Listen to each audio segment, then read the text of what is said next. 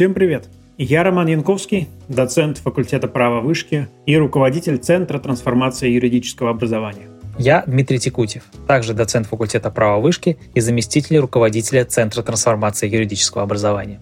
Наш подкаст про то, как учиться праву, как поступить в хороший вуз, как эффективно сдать сессию, как устроиться на работу и в конечном счете, как стать успешным юристом.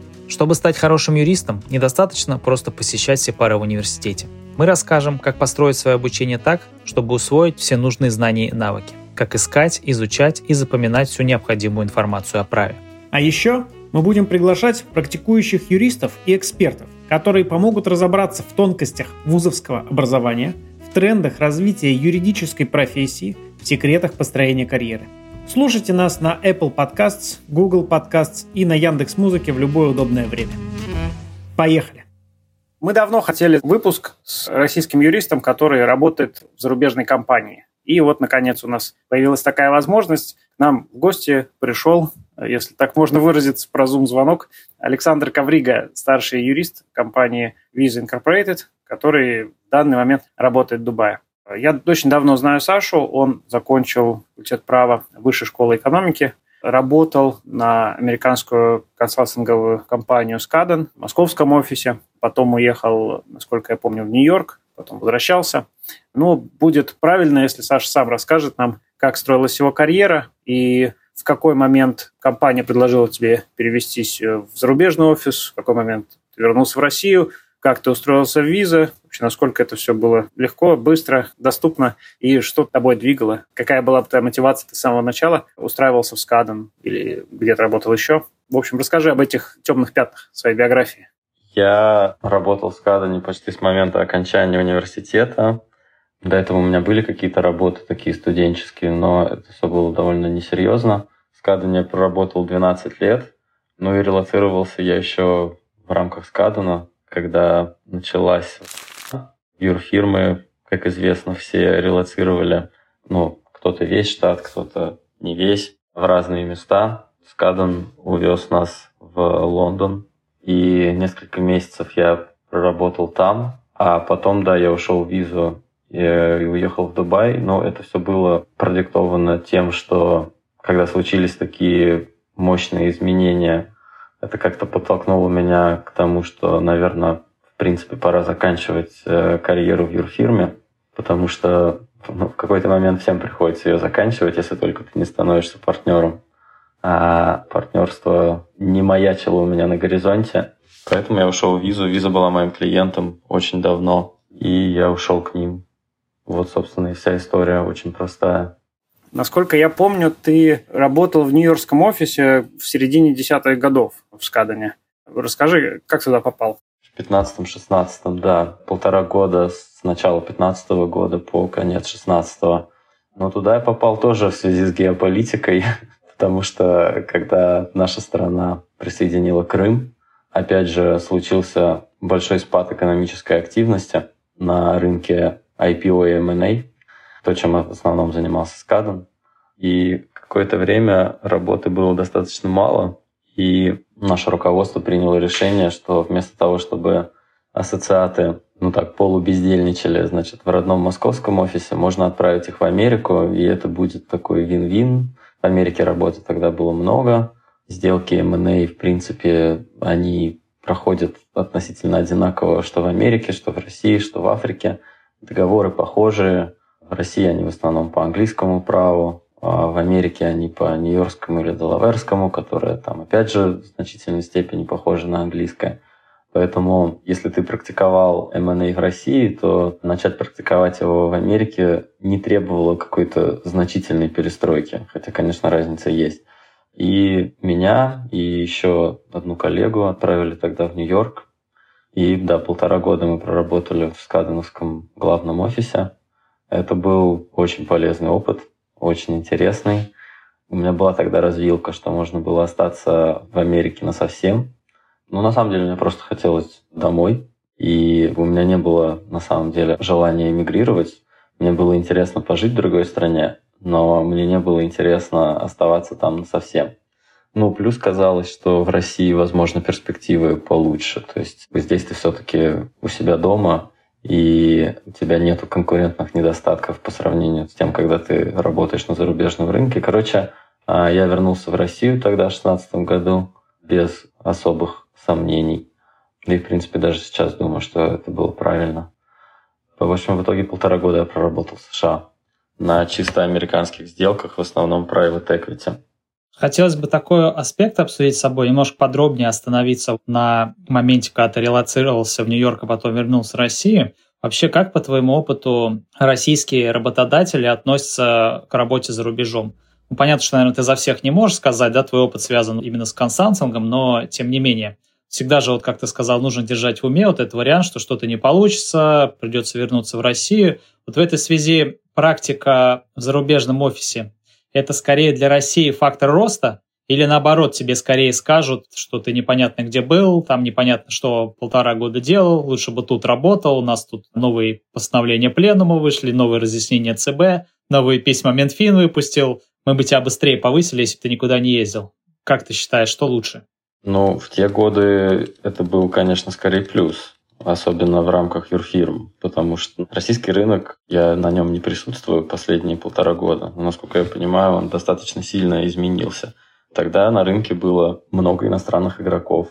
Основными нанимателями в моем мире были иностранные юрфирмы, а для них, конечно же, опыт работы за рубежом был однозначным плюсом потому что если ты получил этот опыт, продержался и более того, там какой-то имел успех, ну, это значило, что ты соответствуешь каким-то не только российским стандартам, но и международным, плюс там, да, опыт гораздо более плотный, взаимодействие с иностранными клиентами. Ну, короче, да, однозначно это был плюс. Сейчас, не знаю, российский рынок, наверное, стал в большей степени автохтонным, и гораздо менее, наверное, открытым к зарубежным игрокам. Иностранные юрфирмы ушли, поэтому, наверное, это станет понятно, если я решу вернуться в Россию и стану искать работу там. Тогда будет видно, насколько мой зарубежный опыт ценится. Наверное, сейчас он будет цениться гораздо меньше, чем он ценился в те годы. Я слышал от некоторых людей, кто вот работал в иностранных компаниях, потом искал работу в России, что как будто бы опыт работы по английско-правовым сделкам уже далеко не так котировался, как это было когда-то. Поэтому я думаю, сейчас как бы этот опыт хуже конвертируется в, в России. Вполне возможно, это опять изменится в каком-то не столь отдаленном будущем, а может быть нет. Поэтому я, в общем, не знаю, насколько моя ситуация применима на текущие реалии, но тогда, конечно, это был плюс. А где больше работают э, в консалтинге? В нью-йоркском офисе или в московском, как тебе показалось? Вот это на самом деле более сложный вопрос, чем кажется, потому что в разные дни мне казалось по-разному. В Нью-Йорке как будто был больше поток такой постоянный, но, наверное, это просто было связано с особенностями того периода. Тогда был очень жирный период на M&A рынке в Америке – Короче говоря, нельзя так сказать, где работают больше. Однозначно мы в Москве в Скадане работали очень много. Однозначно и в Нью-Йорке тоже работы было очень много. И там, и там э, совершенно спокойно тебя дергали в выходные, в праздники и так далее.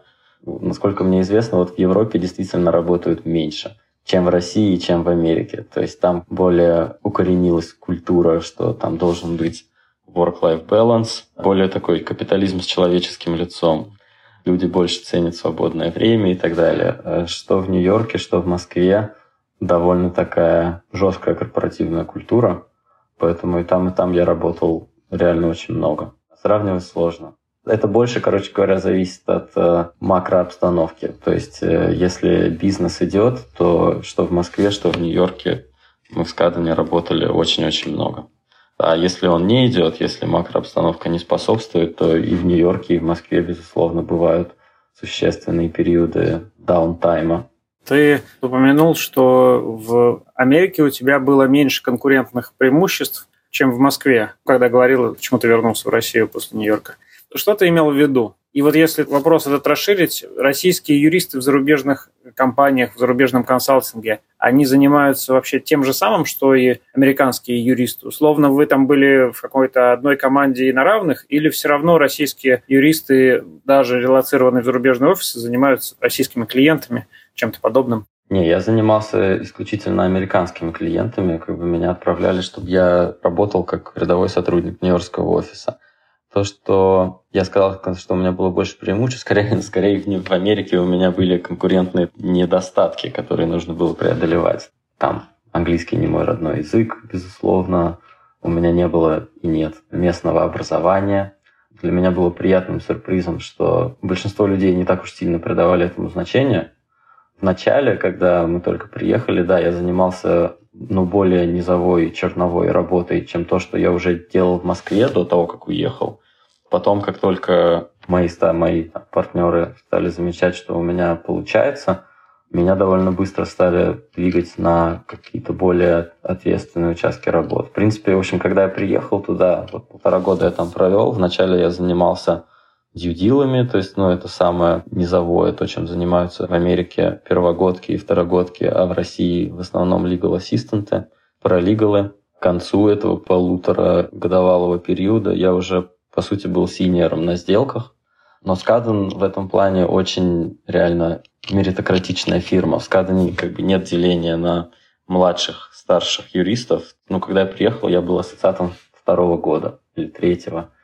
Но там реально смотрят на то, на что ты способен. Как только стало понятно, что я способен на более ответственную работу, мне стали давать ее. Без ложной скромности скажу, что американские ребята, у которых было местное образование и так далее, которые были старше меня по возрасту, а, работали на меня, как мои младшие и мид ассоциаты. А я выполнял функции синьора. Но, опять же, под конец уже этого полуторагодового периода. Если бы я там стал оставаться дольше, безусловно, отсутствие местного образования стало бы огромным препятствием. Мне точно нужно было бы получать какую-то местную степень. Возможно, получив ее, в принципе, я вышел бы более-менее на равные с остальными. Я бы сказал, наверное, что очень сильно все решает человеческие отношения, как, как всегда везде во всем. И если ты смог как бы попасть в струю и проявиться, и тебя заметили нужные люди, тогда уже становится неважно, какое у тебя образование и так далее, потому что важно только то, на что ты способен. И, в принципе, точно так же я попал в визу. То есть, э, поскольку я работал на них как на клиента, будучи в Скадане, то им было совершенно не принципиально, что у меня только российская степень, потому что они знали меня. Поэтому вопрос в том, как вот в эту струю попасть, вот это сложно. Ну, мне здесь по сути, просто повезло, безусловно. Опять же, сейчас такой experience трудно воспроизводим, потому что больше нет иностранных юрфирм. Вопрос такой технический, практический. Когда ты работаешь в зарубежном офисе твоей компании, ты числишься там и получаешь зарплату как сотрудник московского офиса, либо как сотрудник местного офиса наравне с другими? Как сотрудник местного офиса наравне с другими соответствии с трудовым законодательством соответствующих юрисдикций. Окей. Раз ты начал уже говорить про образование, мы хотели бы вот на этом поподробнее остановиться, потому что все-таки наш основной слушатель – это студент. И давай представим, что вот есть условный студент высшей школы экономики, который мечтает э, построить юридическую карьеру за рубежом. Условно говоря, у него есть три опции. Сразу поехать учиться в бакалавриате за рубежом – либо закончить бакалавриат в России, получить ЛЛМ за рубежом и остаться там, либо, по сути, тот случай, который был у тебя. Вот образование в России, потом практика в России, и когда ты уже становишься специалистом в какой-то сфере, ты релацируешься через свою компанию, либо уже заново ездишь устраиваться. Какой, на твой взгляд, путь вот из этих трех самый успешный? Или расставь их вот в порядке от более к менее? Однозначно первый вариант. Если ты студент-юрист и мечтаешь стать юристом за рубежом, тебе надо просто эмигрировать. Российский опыт никак тебе не поможет сейчас. Надо уезжать, надо получать не ЛЛМ, а желательно полноценное юридическое образование изначально за рубежом.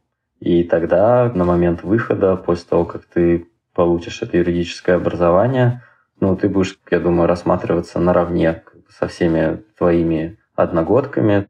Предубеждение к русским как к национальности все-таки не очень много, что вы там не говорили. Но как бы российское образование совершенно никак не помогает. То есть нужно иметь полноценное местное образование. ЛЛМ, ну, когда-то было много людей, которые получали образование в России, потом ЛЛМ, и там кто-то возвращался, кто-то нет. Но опять же, это был совершенно другой мир – Тогда у многих крупных юрфирм были большие российские практики. Соответственно, они охотно нанимали э, людей, которые имели российское юридическое образование и LLM, потому что они, с одной стороны, могли практиковать за рубежом, с другой стороны, поскольку у них было российское образование, они понимали российские реалии, могли общаться с российскими клиентами, э, говорить с клиентом на родном языке клиента. Это очень важно. Какой бы мир ни был глобальный, все равно люди любят, когда с ними разговаривают на их языке. Сейчас российских практик у больших фирм больше нету. Иностранные правительства позаботились о том, чтобы ввести санкции, которые, по сути, предотвращают работу американских и в значительной степени европейских фирм на российский рынок. Поэтому сейчас мне сложно представить, чтобы человек, получивший российское образование и потом ЛЛМ, чтобы у него были какие-то преимущества перед его peers, скорее наоборот. Его образование будет, ну, все равно как будто ну, не совсем полноценное. То есть просто LLM — это все-таки не совсем полноценное иностранное юридическое образование.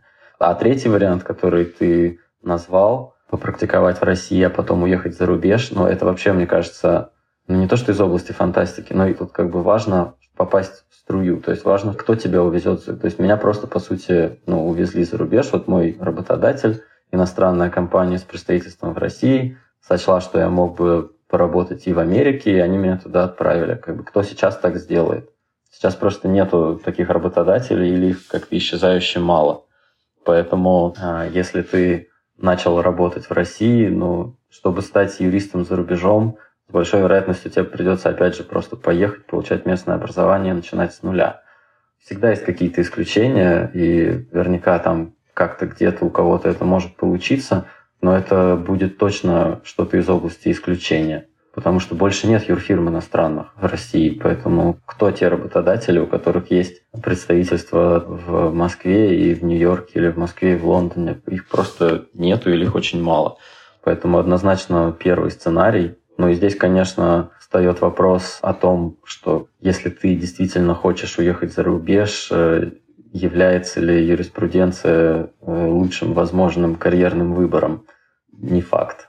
Когда ты говорил про то, кто может быть этим работодателем, а есть же еще, например, российские компании с зарубежными офисами. То есть это не всегда какие-то прямые холдинги, но условно есть вот зарубежный Яндекс, его проекты. Есть э, какие-то стартапы, которые с российскими корнями, они остались на зарубежных рынках, там под какими-то другими брендами, но это все равно русские фаундеры, им, возможно, нужны юристы, которые пусть и не будут иметь э, полноценного образования, но которые смогут просто быть таким мерилом адекватности местных консультантов. Ну, то есть то, что, по сути, мы делали для российских клиентов – которые ищут зарубежных консультантов и выходят в зарубежные юрисдикции. Как ты считаешь, вот этот трек, уход через стартапы, через клиентов за рубеж, он открыт сейчас?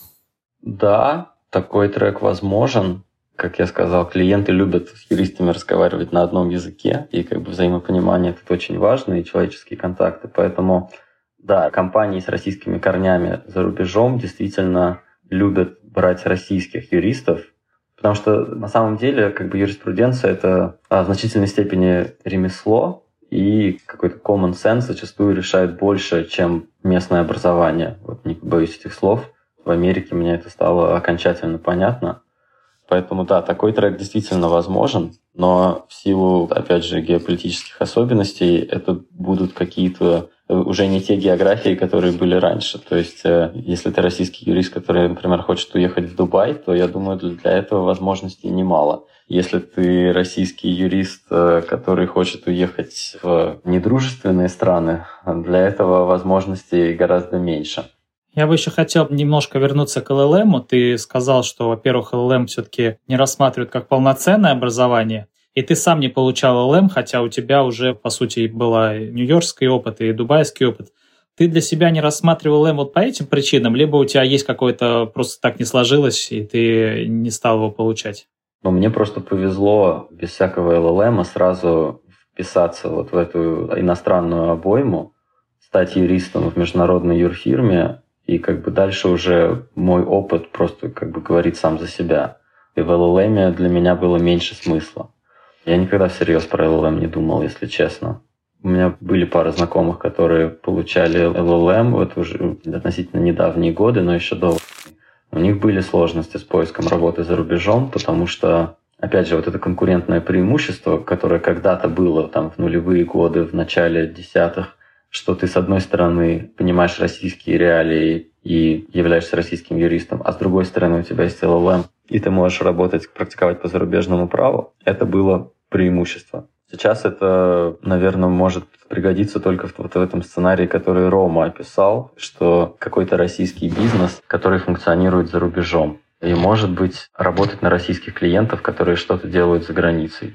И тогда твои вероятные точки земного шара, где ты можешь оказаться в таком случае, это там Дубай, Кипр и уже, мне кажется, с гораздо меньшей вероятностью там что-то еще.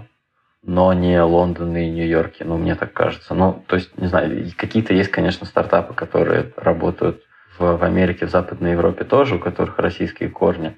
Мне кажется, что сейчас они скорее со своими российскими корнями пытаются, как сказать, разделаться. Ну, скорее, если честно, они возьмут кого-то местного, мне так кажется. Даже просто с точки зрения, чтобы выглядеть менее русскими. То есть вот мне очень жаль, но такой тренд действительно есть. То есть если ты работаешь в недружественных странах, то чем более русским ты выглядишь, тем более это сопряжено с разнообразными трудностями в силу понятных причин. Поэтому вряд ли эти работодатели будут охотно набирать русских юристов в штат. В целом, я думаю, если у тебя цель оказаться за рубежом, ну, надо подумать, во-первых, где за рубежом и как бы какого рода работодатели там есть. Там, если ты мечтаешь жить в Дубае, например, то трек с э, российским юридическим образованием может иметь смысл. Если твой взор устремлен в какие-то более далекие места, пресловутые Лондоны и Нью-Йорке, ну, я считаю, надо уезжать и получать образование там, если есть такая возможность. Кстати, ты сказал про LLM. Насколько я помню, штат Нью-Йорк один из немногих, кто разрешает проходить бар-экзем с LLM и не требует для этого конченной law school. У тебя не было никаких сложностей с тем, что ты не проходил бар-экзем и ты не был квалифицирован как адвокат штата Нью-Йорк вот при работе в Нью-Йоркском Скадане? Но мне приходилось э, в свои в имейлах в подписи ставить унизительную плашку, что я не квалифицирован в штате Нью-Йорк. В остальном нет.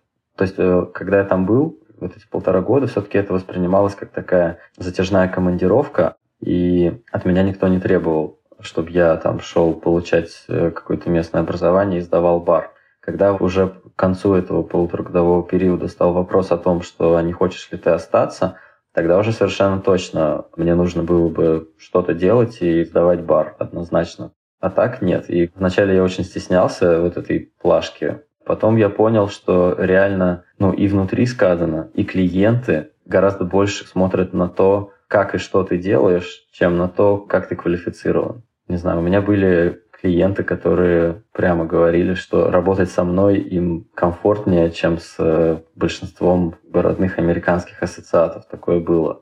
В принципе, как известно, только встречают по одежке. Поэтому, если ты уже смог себя проявить, дальше это все уже не важно. Просто возможность его так себя проявить, чтобы из России уехать юристом за рубеж, мне кажется, их сейчас стало гораздо меньше, потому что гораздо меньше таких работодателей. У нас тут присутствует единственный среди нас гордый обладатель LLM и человек, который потенциально мог бы получить какую-то плашку в письме неунизительную. И я не могу удержаться, чтобы не спросить, э, Дим, ты заканчивал LLM голландский в 2021, по-моему, году. И пробовал ли ты искать с ним работу в Европе? И насколько ты подтверждаешь то, что Саша сказал, про то, что с русской степенью, русским дипломом и ЛЛМ не так-то просто устроиться? Ну, сейчас-то понятно, но мне кажется, и тогда было непросто. Да, я это полностью подтверждаю.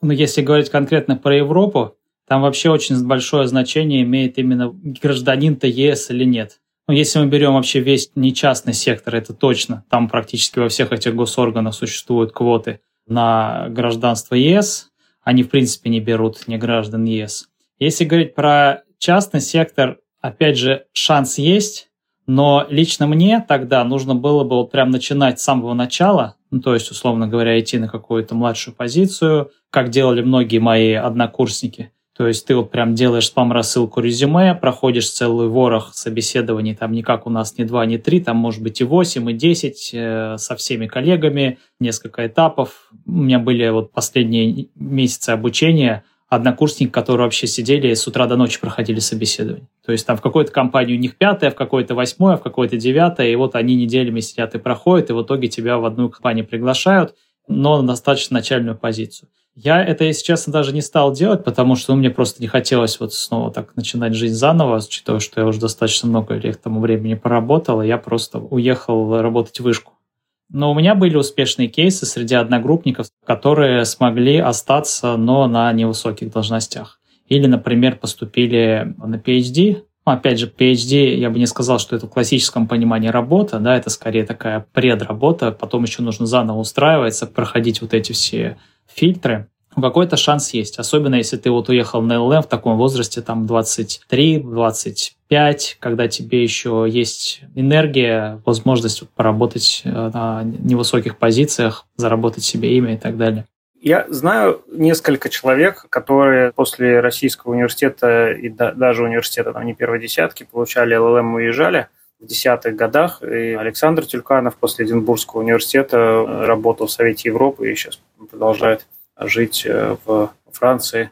И мой э, друг Дмитрий Шнигер из МГУА, э, мне кажется, в 22 году он уехал и сейчас в Канаде устроился работать по специальности параллельно с обучением. И видел его пост в Фейсбуке, где он показывает, что ВУЗ организовал мероприятия с работодателями, и вот что он ходил там мероприятий, наверное, на 100. То есть у него такой гигантский ворох этих бейджей, когда вот ты каждый день, как на работу, идешь, значит, на какой-нибудь брекфаст с работодателями, пытаешься каждому понравиться, никто тебя не хочет, ты как бы пытаешься еще раз, и еще раз, и еще раз, и в итоге получаешь какую-то довольно низовую работу, что для юриста, там, кандидата наук с десятилетним опытом э, не всегда просто комфортно. То есть у нас есть семьи, родителям нужно помогать и прочее, прочее. На ваших должностях платят столько, чтобы не умереть с голоду. Да, однозначно. И надо понимать, что когда ты устраиваешься на работу, на твое резюме смотрят ряд людей. Для начала там это HR и так далее. У этих людей есть э, определенный набор э, стереотипов, э, галочек в голове, которые должны быть выполнены. И для них взять человека, который не вписывается в стандартные требования, вот у него только LLM, это уже нестандартно. С какой стати они должны связываться с нестандартным случаем, если есть тысячи стандартных, из которых они могут спокойно выбирать? Исключения бывают, это вот если вам, несмотря на все эти препятствия, удалось кого-то очень впечатлить и показать, что даже несмотря на то, что ваш случай нестандартный, вы настолько хороши, что надо взять именно вас. Это очень тяжело. Иногда это может удастся, но это огромный запредельный уровень усилий, гораздо более существенный, чем тот, который приходится прикладывать тем, у кого стандартный трек, и далеко не гарантированный успех. Поэтому, да, лучше идти по стандартному треку, если вы хотите работать за рубежом. Опять же, еще раз скажу, если ваша цель глобально уехать и жить где-то в другой стране, далеко не факт, что юриспруденция – лучший выбор профессии для этого, честное слово. Наверное, есть профессиональные выборы, более отвечающие требованиям современности. Кстати, ты был на встрече с абитуриентами цифрового юриста, и примерно то же самое тогда говорил, то, что многие говорили. Как вот после цифрового юриста в какую иностранную магистратуру лучше всего поступать? И ты сказал как раз э, примерно то же самое, что и сейчас, что может быть проще пойти вообще не на юриста, если стоит э, цель работать за рубежом. И многие, кстати, послушались. И я знаю несколько случаев, когда ребята поступили в зарубежные вузы на бакалавриат по юриспруденции, Саш, давай закончим на позитивной ноте, а то как-то, мне кажется, слушатели расстроились от нашего пессимизма. Скажи, пожалуйста, а чем, на твой взгляд, отличается работа в российской юридической фирме или в российском офисе международной фирмы от работы за рубежом? Можно отличия, которые тебе больше всего бросились в глаза? Ну, от работы в Америке и в Лондоне однозначно работа в России отличалась тем, что в России приходилось быть более креативным. То есть, скажем так, в развитых правопорядках, которые существуют уже давно, где юридический бизнес существует уже давно, там все очень устаканено и разложено по коробочкам. И все процессы в значительной степени стандартизированы. И реально в России, когда ты работаешь, ну, универсальных подходов по сути нету. То есть э, каждая проблема решается зачастую так, как будто она решается первый раз. А за счет этого, мне кажется, у людей, которые в России поработали в юрфирмах, гораздо ну, гибче мышление на самом деле и какой-то подход, ориентированный на решение проблем. То есть э, мне реально приходилось сталкиваться с тем, что вот когда в Нью-Йорке младшие ассоциаты сталкивались с какой-то ну, нестандартной ситуацией, они впадали в ступор, потому что все очень стандартизировано. В России, мне кажется, у людей более гибкий подход, и на самом деле вот при работе в Америке мне это помогало. Я думаю, что отчасти именно это мне как бы помогло там проявиться и выделиться. Ну, плюс, конечно же, в Америке очень сильно развита разбивка по специализациям, то есть там люди занимаются своей какой-то небольшой сферой и не лезут ни во что другое. То есть если ты M&A ассоциат, никогда в жизни тебе не дадут поручения писать какой-нибудь мемо по таможенному законодательству или что-то в этом роде.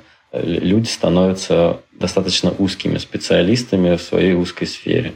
В России, ну даже в больших фирмах, Скаден была маленькая фирма в России, но мне кажется, даже в фирмах относительно больших для российского рынка у людей как-то, как правило, пошире практика. То есть вот это, я не знаю, еще вообще в ходу этот мем «ты же юрист», но когда я работал, он точно был в ходу. Как бы ты же юрист, ну, значит, разберись. И люди шли и разбирались. И что-то как-то получалось. А в Америке в большой фирме такое просто ну, непредставимо. То есть э, там до смешного иногда доходило. То есть там, при мне какие-то там убеленные сединами партнеры в ответ на какой-то вопрос, который мне казался ну, достаточно базовым, что ли, но он был вне сферы их специализации, говорили так вот, на эту тему мне надо посоветоваться там с моим коллегой по соответствующей сфере. В России, мне кажется, меньше глубина специализации за счет этого, но ширина точно больше. И мне кажется, это для вариативности последующих выборов и карьерных переходов это, возможно, важнее. В целом, э, русский ассоциат в зарубежных ильфах всегда считался очень сильной боевой единицей, я бы так сказал, по сравнению с э, зарубежными коллегами, в силу того, что часто приходилось решать какие-то нестандартные проблемки. Спасибо большое, Саш. Очень рад был тебя видеть и слышать. И надеюсь, что увидимся в скором времени где-нибудь на просторах юридического бизнеса в России или где-нибудь еще. Ну и нашим слушателям мы желаем удачи, несмотря на то, что, как мы обсудили, вероятность небольшая, но она не нулевая, и она есть. И, наверное, если у тебя есть мечта, то нужно пробовать, и за счет э, количества попыток, да, математически это может привести все-таки к успешному результату, даже в 2023 году. Абсолютно точно можно сказать, что если не пробовать, то точно ничего не получится. Ребята, спасибо, что пригласили, очень приятно было пообщаться. Счастливо, Саш. Спасибо тебе. Спасибо, пока.